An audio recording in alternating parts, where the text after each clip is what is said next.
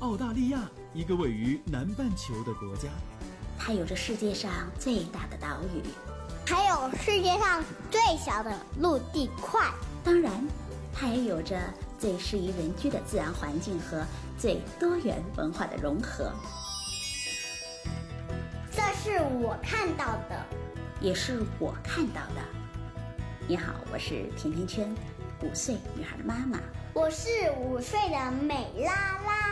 我们在澳洲，在路上。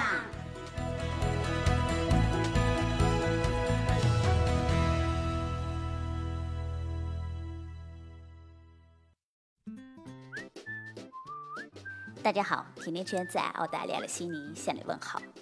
最近啊，甜甜圈在澳洲的听友里忽然多了许多正在准备和憧憬着要到澳洲来留学的这些大学生们，他们希望我能请当地的留学生来聊一聊澳洲的留学生活。那还有大约两周的时间，二零一六年就要结束了，那澳洲留学生的留学生活也结束了，毕业典礼的欢庆。结伴同游的酣畅之后，接踵而来的一定是学友之间最伤感的别离了。那有些人要离开了，回到祖国母亲的身边；那也有些人留下了，要在这个看似安逸的国度里开始他们新的奔跑。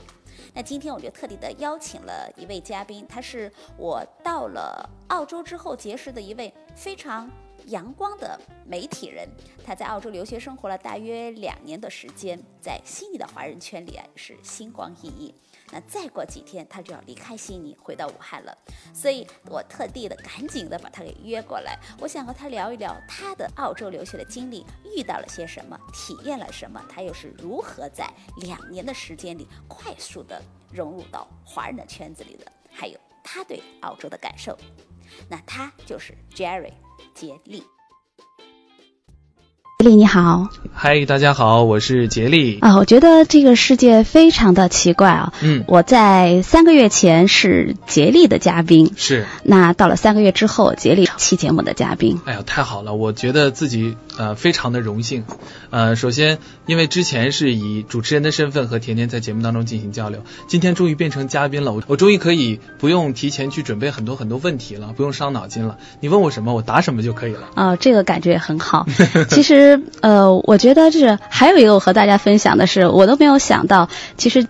杰利和我在朋友圈里还有共同的朋友。是我那天看到朋友圈突然有一个人点赞，我觉得非常的惊讶，是我的高中同学居然在你的朋友圈底下点赞了。所以我和杰利的高中同学其实是朋友。然后我今天还知道一个消息，我竟然和他在悉尼的朋友住同一栋楼。啊，所以这个世界真的是非常的小，而且在华人这个圈子里面，真的，呃呃，如果大家待的时间长，就会发现哈，突然一下发现。哎，我认识的某个朋友跟你认识的某个朋友是很好的朋友，就是这边的朋友圈子也是相对来说比较小的。嗯，呃，我知道现在是这个蓝樱花盛开的季节，那杰利作为这个留学生也即将回国了。是的，我已经在呃西南威尔士大学读呃新闻与传播硕士，已经毕业了，然后准备十二月份回国。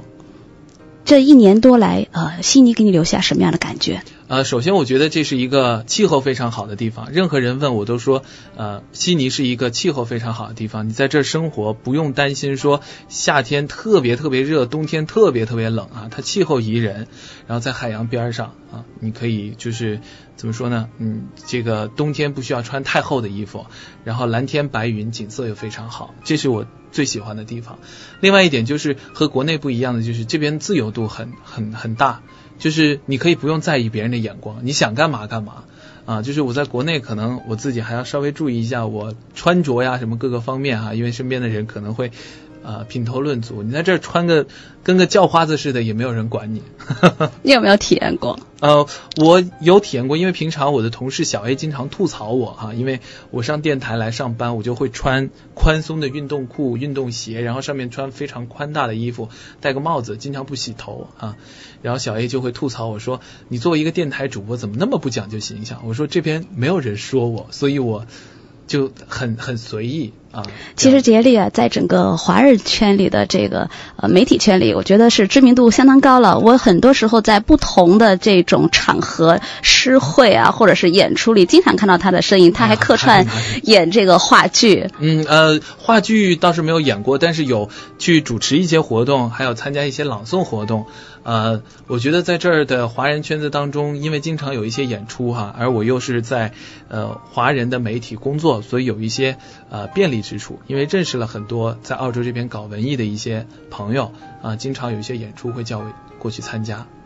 呃，吉林，我想知道你在国内，因为是也是做这个播音主持的，那。当时是什么样的一个情况下，或者你出来的初衷是什么？为什么选择澳洲？呃，是这样，因为我大学学了四年的本科播音主持专业，然后毕业了之后，呃，没有在电台、电视台工作，反而去了一个培训学校，去给那个艺考生去教播音主持的培训方面的课程。毕业了就直接做老师了。对，就是因为大学的时候就有在兼职去带一些课，然后毕业了之后就直接去做了老师。但是等到我做了一年的老师之后，我发现我好像把我知道的东西都教给大家了，没有新的东西可以往外掏了。我觉得这是一个很可怕的事情。我一定要充实自己，不然你做老师，你要诲人不倦，而且你要不停的有新的东西讲给别人听。我觉得作为老师是很大的责任的，所以我觉得我不能继续再做这个老师，应该。呃，找机会去吸取一些新的东西，然后后来是父母有这样的提议说，哎，你不如去出国去读个研究生，啊，还能提高英语。后来我我觉得这样的呃提议也非常好。可是这个世界这么大，为什么来澳洲？因为当时呃，首先我第一呃个的这个选择是韩国。但是呢，那个时候韩国他好像不需要考英语，他是要学韩语。我觉得韩语真的是对于我来说又是完全新的一门语言，所以呃 pass 了这个这个这个就放弃了哈这个想法。然后后来又想着说考雅思能不能去香港呢？因为香港离得近。但是后来发现香港的学校很少啊，申请的机会比较少。然后去中介问呢，就是说嗯去澳洲，因为他本土的人都是说英语，然后他的申请的机会。下来也比较大啊，因为澳洲这两年都在不停的增加这个留学移民的人数嘛，所以当时就是觉得哪儿要我我就去哪儿，还真的不是说我特地想要来澳洲这个地方。那从开始有这个打算到准备完成，这个时间花了多久？中间大概是有将近一年的时间，大半年的时间。首先我要自己去呃学雅思，我得把雅思考过，得上课啊。然后考过了，大概这个后期啊，后期的就是提前半年的时间就要去准备一些材料啊，然后出国的一些呃各方面的申请啊，看学校啊啊怎么样的，就是整个过程，我觉得如果想要出国留学哈，一定要提前一年开始做准备。因为很多大学毕业的朋友，他们也很想啊到外面来留学，但是他们遇到了最大的一个问题可能就是英文啊。啊，对。那所以你可不可以给大家介绍一下你在雅思准备的过程当中有没有什么窍门？怎么样能快速的通过？呃，其实呢，呃，我觉得对于每个人来说窍门不一样哈。对于我这种比较喜欢投机取巧的人，我是觉得。嗯，英文对于我来说一个语言，因为我本身学播音主持，相当于也是学中文学一门语言嘛。语言其实是一个循序渐进的过程，真的不是说呃你加多少量就能看到效果的。其实它是一个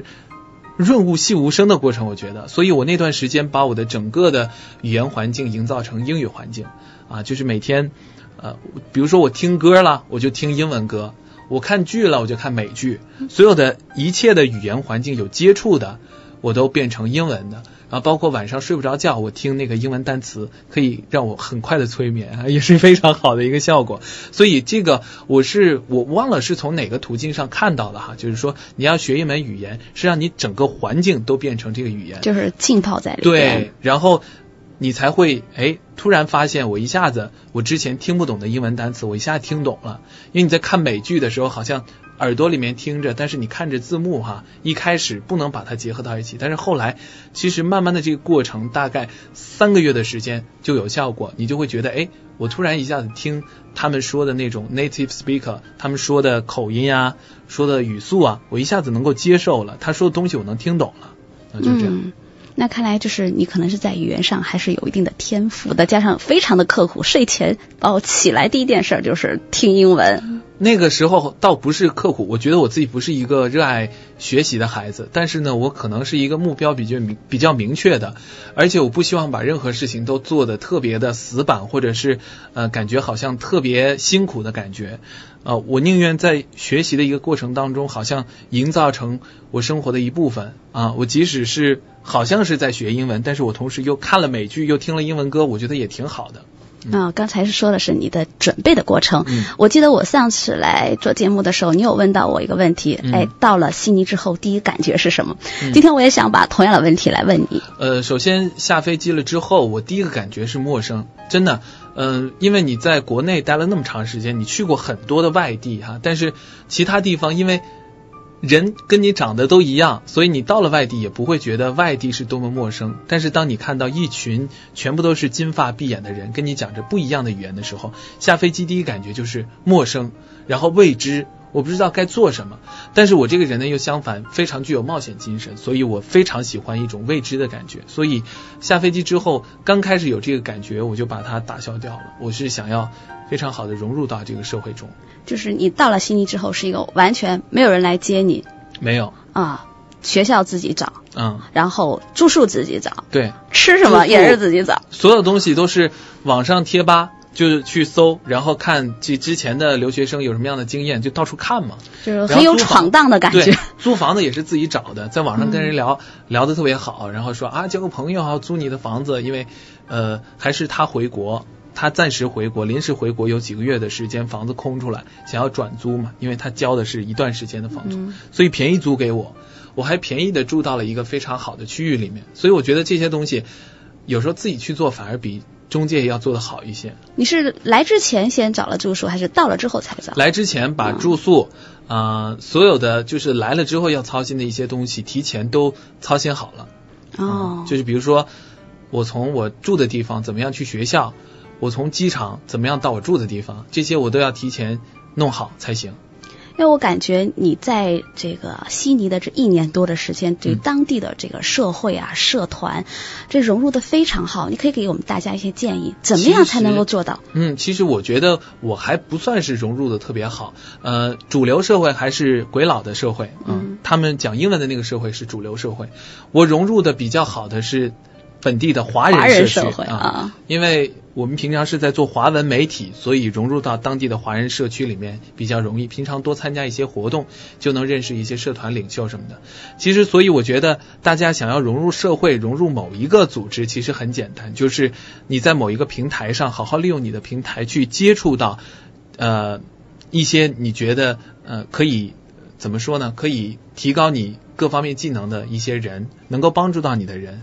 啊，你就慢慢可以融入到更多的集体当中。所以这个华人社会，我觉得最好的方式就是你找一个华人的单位去实习，很快就能认识很多华人了。嗯，那你给我们说一说你在学校里一天的生活都是怎么样的安排的？呃，在上学的时候，嗯呃最开始学语言的时候，因为一天只有半天的课程啊、刚开始来闲不住，所以就上半天课，去餐馆打半天工啊、就是刚开始来的生活。后来慢慢进入到大学啊、正课，也就是开始研究生的课程之后哈，呃，我我我也有幸在一五年的时候找到了脱衣自澳洲华人电台这一个平台去上班啊，后来就是慢慢的这个餐馆啊和电台两两边兼职跑啊，因为一周的课程也不是很多，可能就两天三天的课啊，其他的时间都是自由支配，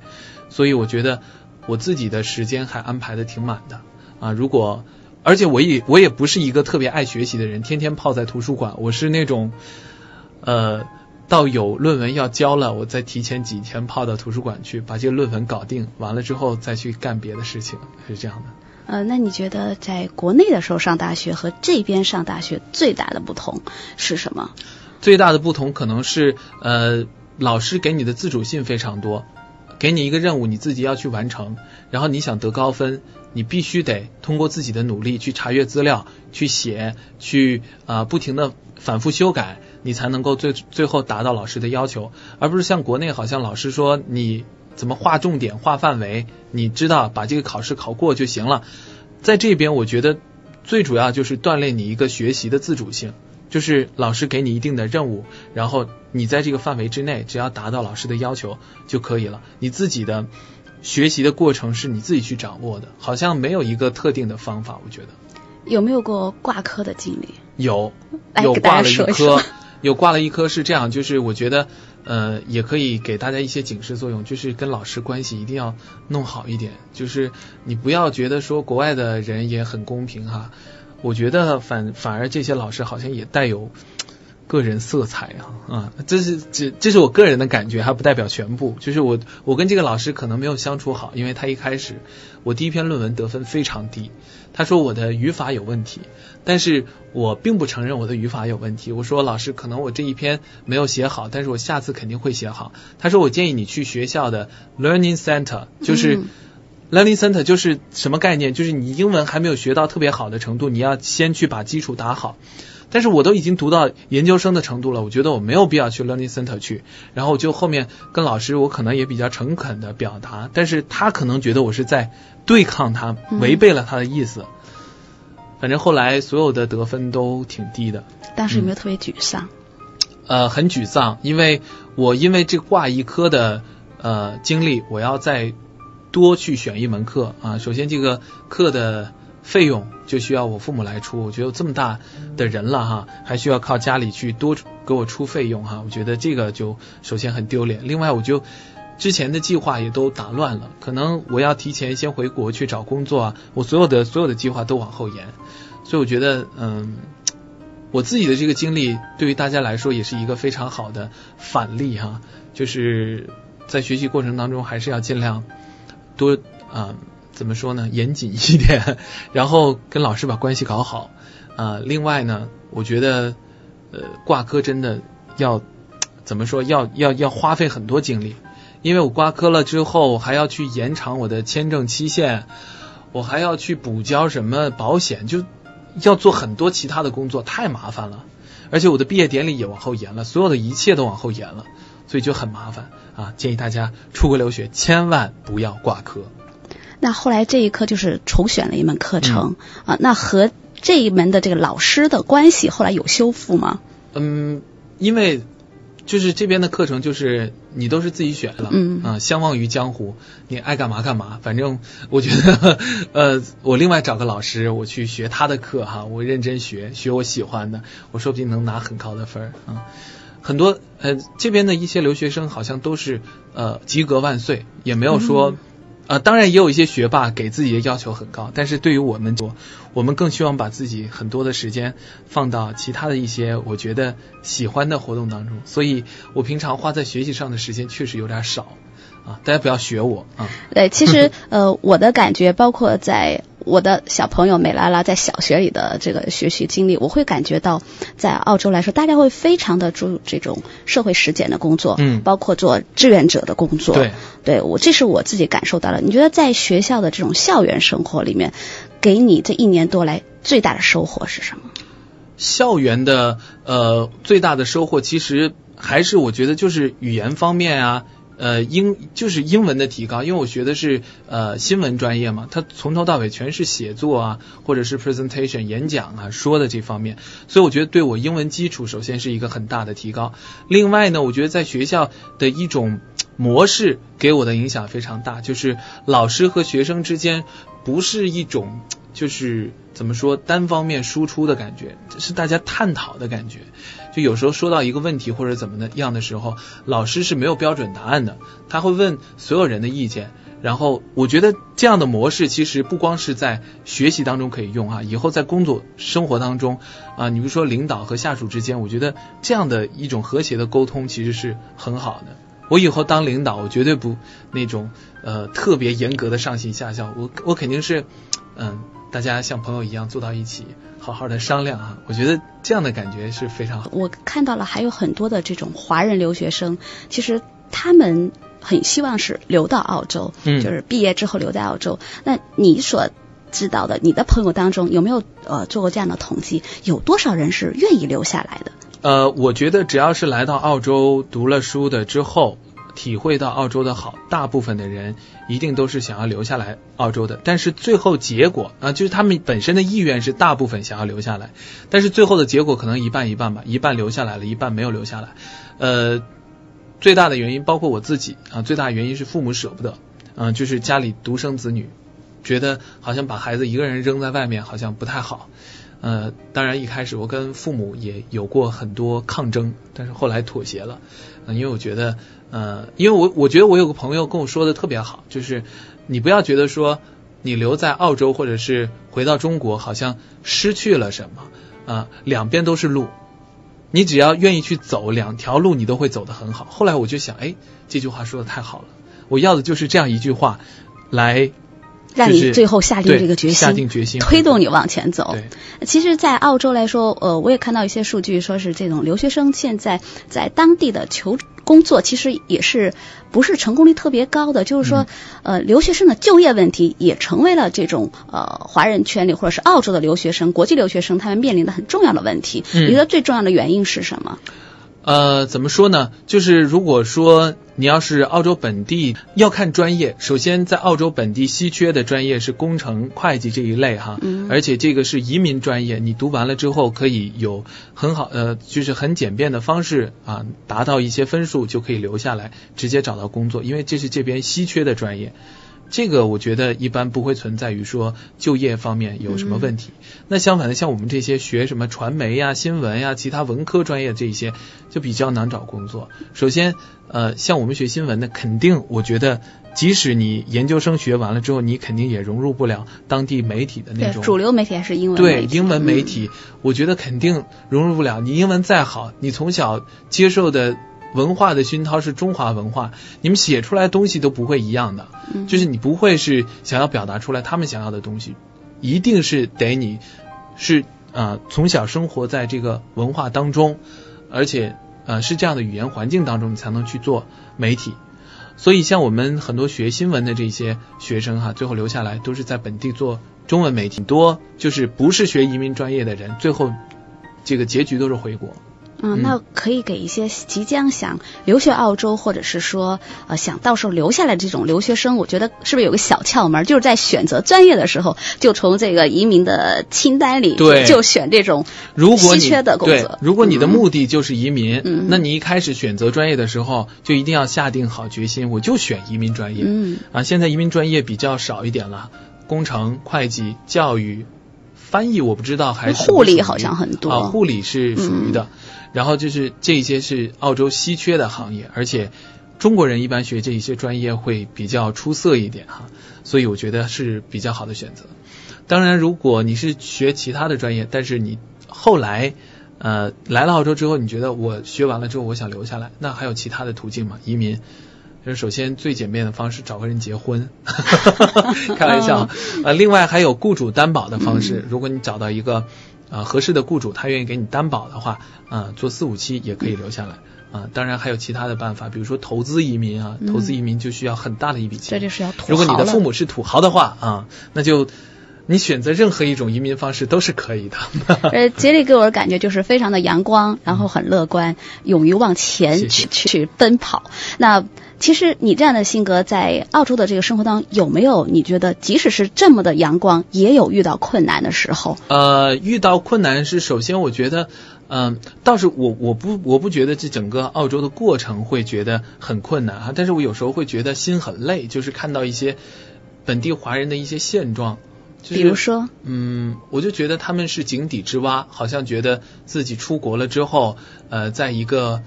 呃非常现代化的国家、非常发达的国家，好像我生活非常顺利了之后，就不知道自己是谁了似的啊。我觉得这样还是不太好的，特别是出了国之后。忘本的这种情况 也时有发生啊！当然，你改了国籍啊，我我我不强求你说你一定要啊还心向着中国怎么样的，但是你的根儿是华人啊，你你不能反着华人来说，是吧有没有这样的案例啊有时候你看啊，比如说我转一个关于我上次参加了一个演出，孙中山这比较政治性的演出吧，我把相关的信息发在了朋友圈。本地的一些澳洲的华侨、老华侨都是年纪大的，可能当时在国内是受了什么才出国的哈，我不知道具体原因，但是就是有一种仇视的心理。为什么要办这样的活动？呃，这样的活动在中国有政治性就行了，为什么要在海外办这种活动？就是嗯凡是对于这种政治性的东西或者过于中国化的东西，他们就特别排斥。我不懂为什么有抵触啊，有有抵触情绪。所以，嗯、当然他们也有他们的原因，但是我觉得。你允许别人有表达的权利吧，就是海外的华人当然可以表达自己的爱国之心啊，这个没有问题啊。嗯，你如果不喜欢，你不要去干涉，对吧？这个还是我我今天也是头一次听到，哎，没想到大家的这个情绪，呃，就是在国外是这样的，就是嗯，你相反的会觉得激进的分子很多，嗯而且嗯，不要大家觉得好像国外是一个特别民主、特别怎么样的一个社会，什么都是好的。我相反，我现在觉在呃那个公众号上说的一句话特别好，就是。出了国之后才发现自己更爱国，嗯因为出了国之后好像发现觉得哎，还是中国的好，有些东西比较好。其实你说这经历的时候，我想到很多年前我在哥伦比亚的时候，嗯我有一天在一个剧院里，嗯就要看到有毛主席的这个呃。他的这个诗集嗯的一个展览，哎、当时我就看着觉得特别的亲切，嗯我我会有这种感觉，确实是到了国外才发现啊，原来真的是自己会这么爱国。是的，这种民族自豪感真的是等你出国了之后才会油然而生的。特别是你身在一个异国他乡，你突然关注到呃自己祖国的消息，特别是好消息的时候，你会觉得自己全身心都被牵动着。对，就像这次新西兰的地震，咱们这个中国的飞机，就很快的救援飞机到了这现场，能把我们中国人给救走。哎呀，太太太棒了！这种呃举动呢是非常值得点赞。那你是下个月就要走了，是有没有对澳洲有特别这种留恋的感觉？很留恋，说实话，就是我在这边已经待了快两年了，我我很多很多的生活方式我都习惯了，就比如说，我觉得平常在澳洲这边好的地方就是我可以到处去玩儿，然后呃这边的华人朋友，呃就是大家都是很 nice 的那种性格哈，国内可能说嗯你不熟的人或者怎样，呃大家。不能够那么快速的就融入到一起，但是我在这边可能还不到两年的朋友，大家感情就特别好，因为经常组织一起出去玩。嗯，澳洲这边景点也非常多啊、活动也非常多，然后买东西也很方便，这是我简单的体会到的一些东西。我觉得可能回国了之后，又有可能一些生活方面的东西不太习惯，而且人都是有感情的，在这待了快两年，我对很多东西都是非常留念留恋的，比如说我的主播台、我的话筒。啊，推 AC 电台都是非常留恋的，还有这群朋友，说的就有点伤感了。哎呀，特别伤也。是希望是特别的祝福你到了国内之后，能找到你喜欢的事，嗯能继续的这么的阳光的往前奔跑。嗯，一定会的。也谢谢甜甜啊、祝你在澳洲以后的生活也越来越顺利，越来越幸福好，我们回国内还会有机会见面啊！太好了，尽管不舍，但是依然要说再见了。今天就到这里。如果你对澳洲的留学、移民、置业、投资，还有吃喝住用行有话要说，可以在节目的下方直接点击“我要评论”或者加甜甜圈的微信 FM 甜甜圈的全拼 FM T I A N T I A N Q U A N 就可以给我留言了。甜甜圈在澳洲给你说我看到的、听到的、经历着的和感受到的。我们下期再见。